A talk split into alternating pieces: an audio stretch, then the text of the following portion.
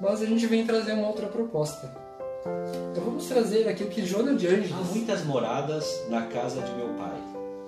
Se assim não fosse, já eu vou-lo teria Ai, dito. O que, que ele fazia no seu dia a dia, na sua vida comum? Ajuda-te a ti mesmo e o céu te ajudará. Quem somos? De onde viemos? Para onde vamos? Inteligência suprema. Causa primária ou causa primeira de todas as coisas.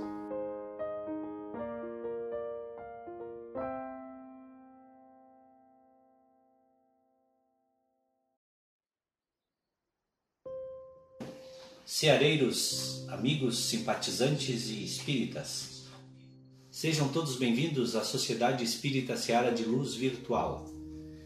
É muito bom estar entre amigos, entre colegas. Bom, meu nome é Josimar, eu sou expositor espírita da Sociedade Espírita Seara de Luz. A Seara de Luz está localizada em São Marcos, Serra Gaúcha, Rio Grande do Sul. E hoje é dia 2 de setembro de 2020.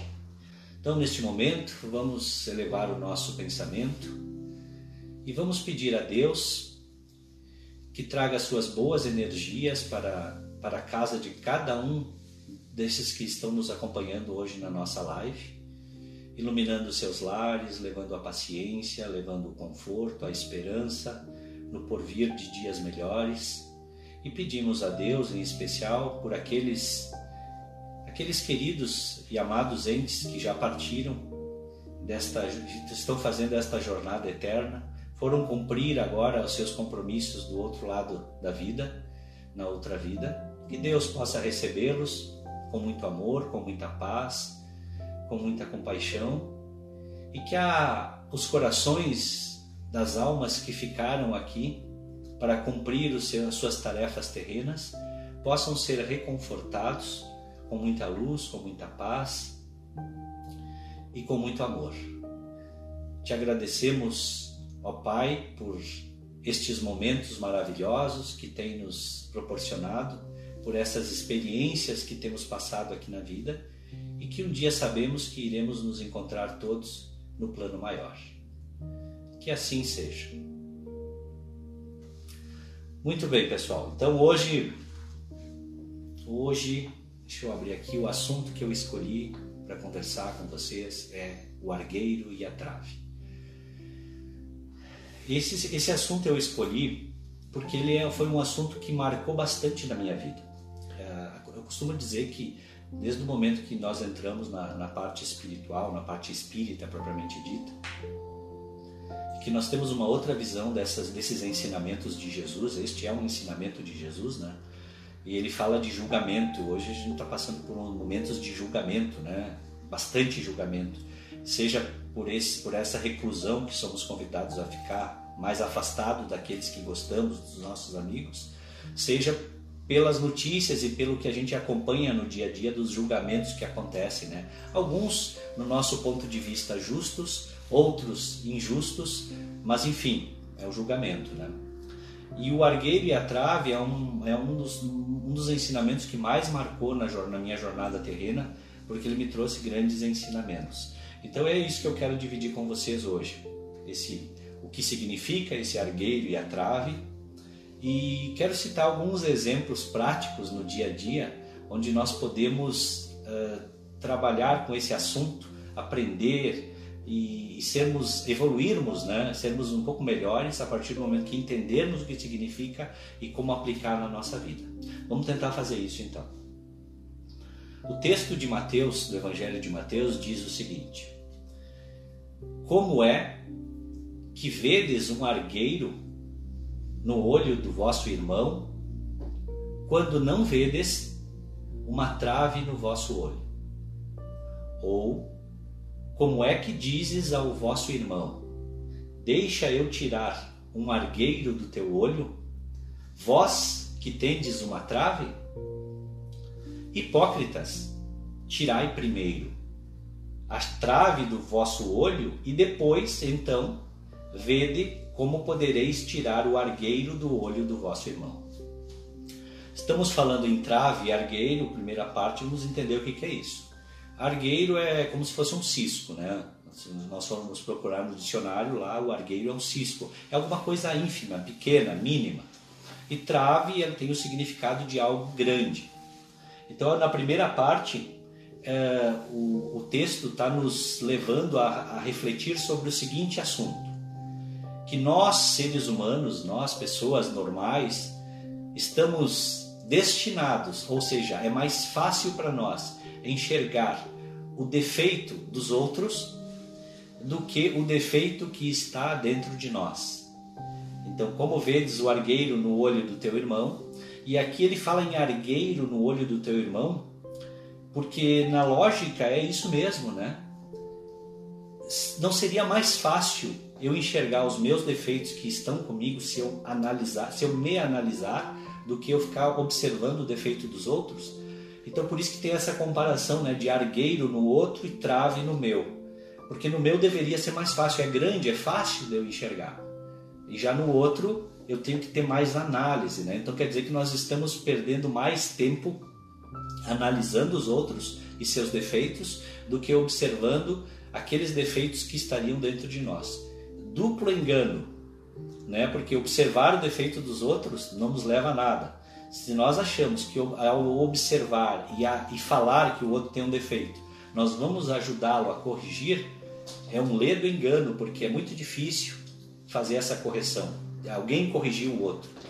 Ou seja, é muito mais fácil corrigir a nós mesmos. Então essa é a analogia que tem a comparação ali entre o, o argueiro no olho do vosso irmão e, o, e a trave no, no, meu olho, no caso, no nosso olho. E a outra parte que diz ali que é bem interessante também nesse texto, diz: Hipócritas, tirai primeiro a trave do vosso olho, e então vede, olha só, vede como podereis tirar o argueiro do olho do vosso irmão. Então aqui está dizendo uma coisa muito interessante que é a seguinte: a partir do momento que corrigirmos os nossos defeitos e, e nós darmos o exemplo, né, através da nossa correção, da nossa melhoria, os outros vão olhar para nós, vão ver essa correção e vão se inspirar em corrigir os seus defeitos também. Olha que interessante. Nós fazemos o caminho errado, nós tentamos fazer com que o outro né, resolva os seus problemas, melhore, nós facilmente de ver os defeitos, e nós não fazemos em nós, que seria mais fácil. Aliás, Jesus, ele foi campeão em fazer isso. Ele, ele, ele educava com o exemplo. É o que falta para a humanidade hoje. Nós vemos os defeitos dos outros, vemos os defeitos no, no, das pessoas, da, dos regimes, da, de, todos, de todos os lugares, mas não enxergamos que dentro. Às vezes a gente vê lá, bah, o, o deputado tal, vamos falar um pouco de, de política que hoje está em alto, né? O deputado tal, o presidente tal, o senador, o, ou o juiz tal, tem esse defeito, tem aquele, tem aquele outro, mas nós esquecemos que antes de ele ser senador, de ser juiz, de ser presidente, de ser prefeito, ele era um ser humano, ele foi um filho. Esses defeitos já estavam nele, não foram corrigidos. Então, é, isso é, se realmente eles existem, né? Não foram corrigidos e lá eles só estão expostos porque tem uma posição. Então, isso acontece com, com o dono de uma empresa, alguém que se coloca em destaque na sociedade, ou no mundo da política, ou no futebol, ou em qualquer área, os, os, de, os defeitos ficam mais expostos. Mas se antes disso ele era um ser humano que tinha os mesmos defeitos. Então, isso a gente não percebe às vezes, né? A, a, a corrupção, os problemas, os, os dados começam dentro de nós, aqui dentro dos nossos lares, muitas vezes. Né? Então é isso que eu estou falando aqui do Hipócritas. Primeiro, corrige a ti mesmo, que por, por tabela, por uh, espelhamento, vai corrigir os outros também. A sociedade vai mudando devagarinho, né? nós temos que começar por nós, que é aquilo que nós temos capacidade. Né? Então, uma das faltas de bom senso da humanidade é essa é, ver o mal dos outros antes de ver o de nós mesmos.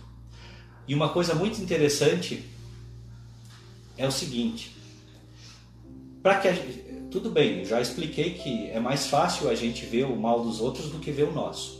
Eu acredito que todos concordam. Se não concordam, vocês colocam ali que depois eu vou dar uma lida. E até argumentem. Vocês concordam aqui que é mais fácil? pessoal aqui concorda também. Ó. Não sei se é porque eles estão com medo de dizer que não, mas concorda. Agora, e para a gente começar a mudar essa, essa sistemática, o que, que nós precisamos fazer? Bom, lá no Evangelho diz o seguinte, que, que seria necessário nós nos, nos enxergar no nossa imagem no espelho e começar a analisar o que, que a gente faria, né? Como nós somos, ter uma visão de fora de nós. Eu já vou dar um exemplo mais tecnológico. Eu acho que uma das maneiras legais que teria que fazer para nós começarmos a enxergar melhor os nossos defeitos seria gravar tudo que nós fizemos durante a vida ou gravar alguns dias, deixar gravando escondido, que nem o Big Brother lá, né? Botar uma câmera escondida em todos os lugares que nós passamos, gravar e depois a gente assistir esse filme e ver como é que nós agimos e ver o que que nós fazemos e ver como é que realmente nós somos. E aí sim, talvez nós conseguíssemos começar a enxergar os defeitos que a gente tem. É uma ideia, é uma ideia interessante. Inclusive, quando eu era pequeno, eu nunca me esqueço, né? Quando eu era pequeno, eu não era espírita. Eu era católico, porque minha mãe era católica, meu pai. A gente sabe, os filhos seguem os pais, né?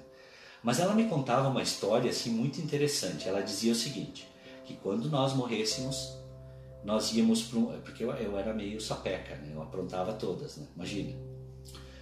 E quando nós morrêssemos, nós íamos para o céu e lá no céu Deus iria passar um filme de toda a nossa vida e tudo que a gente fizesse no banheiro, fora do banheiro, em casa, na cama, tudo que é lugar, os pensamentos, se nós chamássemos alguém de nome sem que a pessoa ouvisse só no pensamento, isso tudo ia passar. E quem tivesse feito ah, coisas erradas ia sentir a maior vergonha de ver o filme naquela vida. Mal eu sabia que ela estava me ensinando naquele momento sobre o, o argueiro e a trave. E ver o mal dos outros e não enxergar o próprio. A gente precisa ter essa visão própria, né? Tem uma história verídica de um amigo meu. Ele era muito reclamão. Eu não vou falar nomes porque eh, preservar os nomes é legal, né? Eu acho que ninguém gostaria de ser exposto aqui no, na, mas a história é bem interessante. Tinha um amigo meu que ele era o tipo reclamão.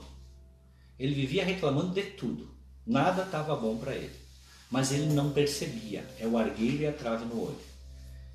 Ele reclamava de tudo. E esse amigo meu, ele foi fazer um curso de enfermagem. Imagina, ele era, acho que o único homem fazendo enfermagem junto com, com o grupo. Né? E nós conversávamos de tempo em tempo, eu ia acompanhando a evolução dele. Aliás, a enfermagem é um, é um, um curso bastante. É, valorizo muito quem, quem investe na enfermagem, na, na parte da medicina, porque tem que ter uma boa dedicação de vida, né? E ele, nós encontrávamos várias vezes e ele foi passando as etapas do curso, aprendendo isso, aprendendo a fazer injeção, aprendendo a tirar pressão, aprendendo. E aí chegou na parte em que ele foi fazer os testes dentro do hospital, onde ele se desanimou. Porque ele era muito assim de ajudar os outros. E ele imaginava que ele ia lá para o hospital, ele ia ajudar uma pessoa, ia ajudar outra, e ele e ele não tem tempo, às vezes não dá tempo lá, pelo que ele contava, eh, as, as coisas andavam muito ligeiro, muito rápido, e mal, mal estava atendendo um paciente, já tinha que atender o outro e assim por diante. As histórias que ele me contava.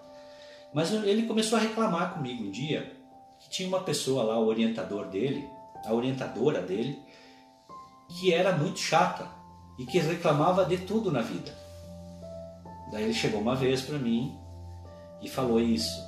E eu, como amigo, sabe que a gente não, não diz assim, porque amigo vai que ele chegou a segunda vez, porque ele tinha que conviver diariamente com essa pessoa, então se tornou quase insuportável. Né? É aquela história do reflexo.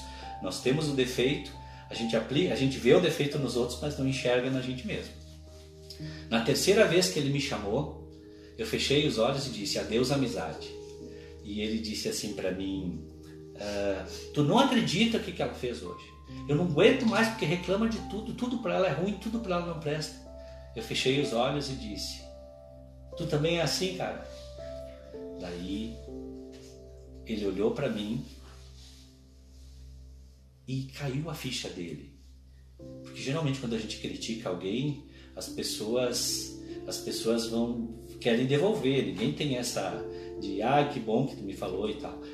Quando eu disse isso, eu estava esperando. Aí ele olhou para mim e eu senti uma mudança nele. Sério mesmo? Eu sou assim? Ele me disse. Eu disse, sério. Ah, mas eu vou mudar, ele disse, porque ninguém merece ser desse jeito.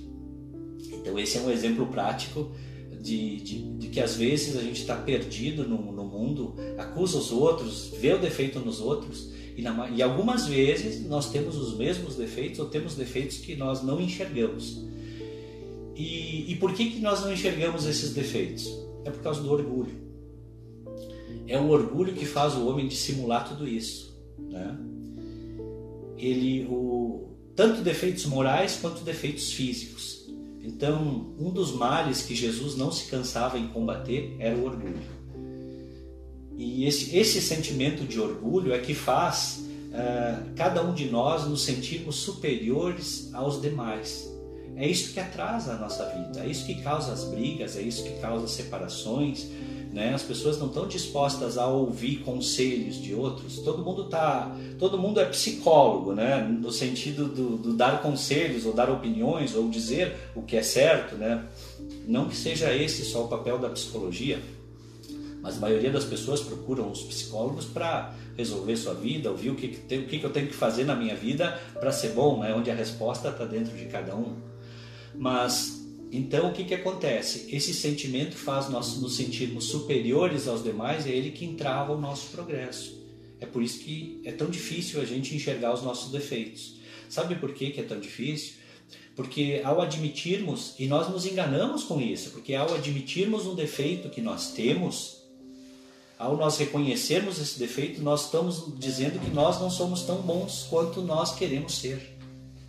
Esse é o grande detalhe.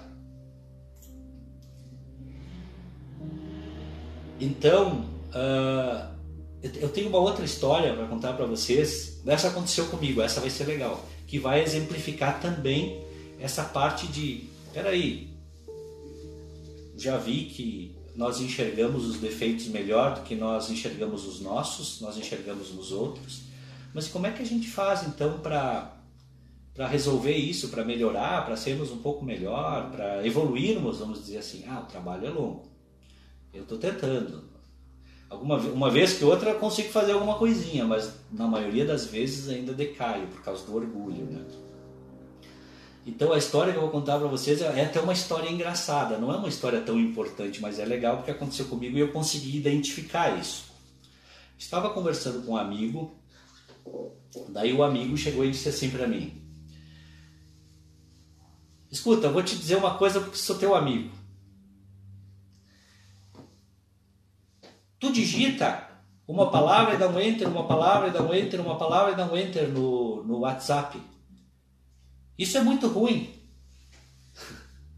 Um amigo me disse isso. Tu digita uma palavra e dá um enter, digita uma palavra. Tu tem que digitar tudo.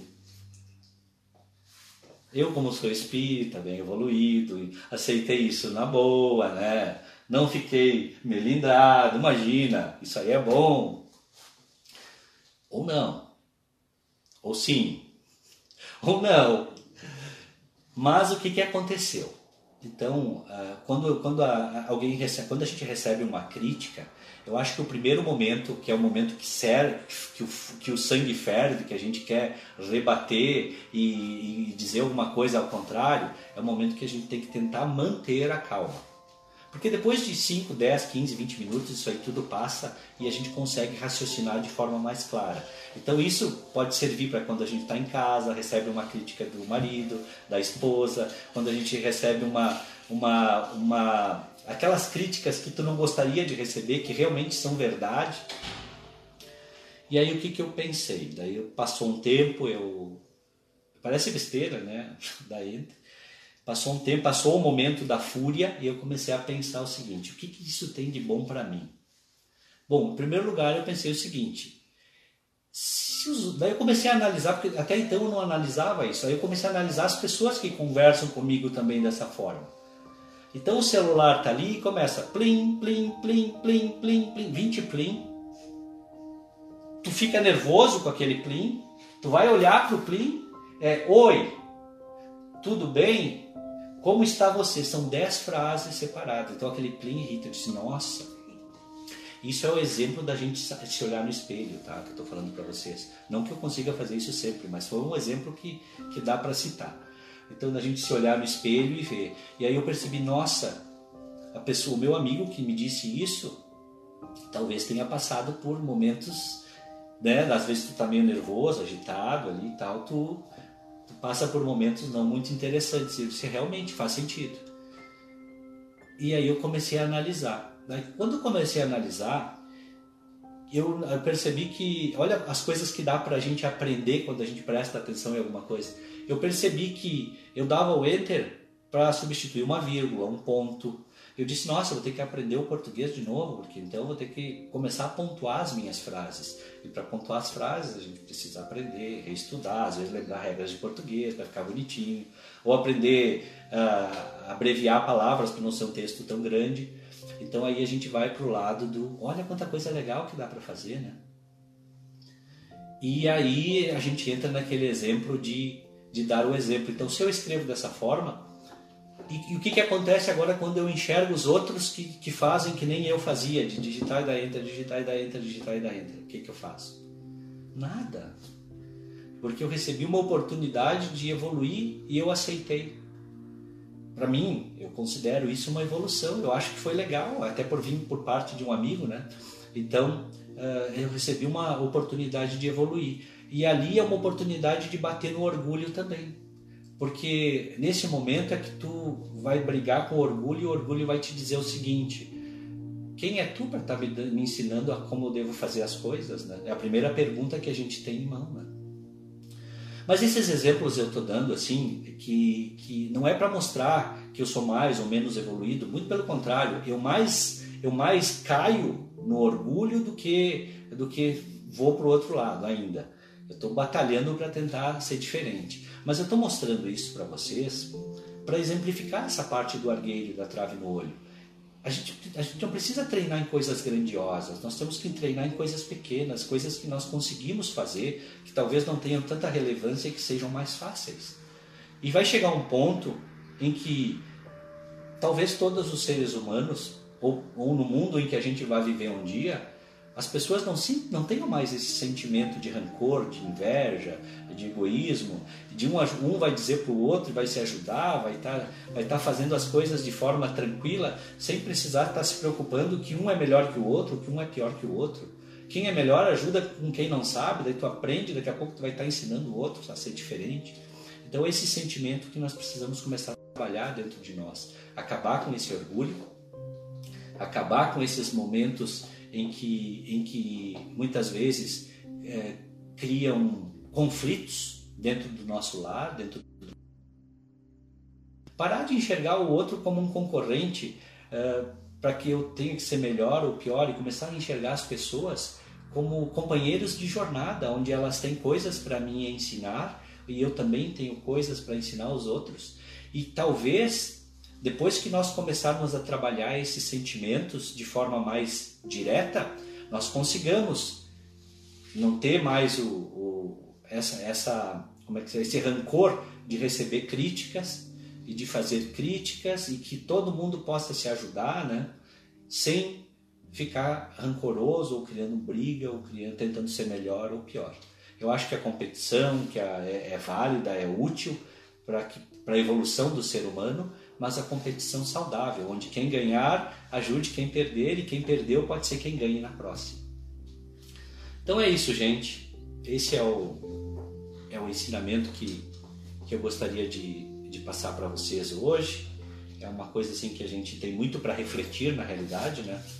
Os próximos, os próximos, uh, num, num próximo encontro que eu ainda não sei quando será, eu pretendo fazer a continuação. Né?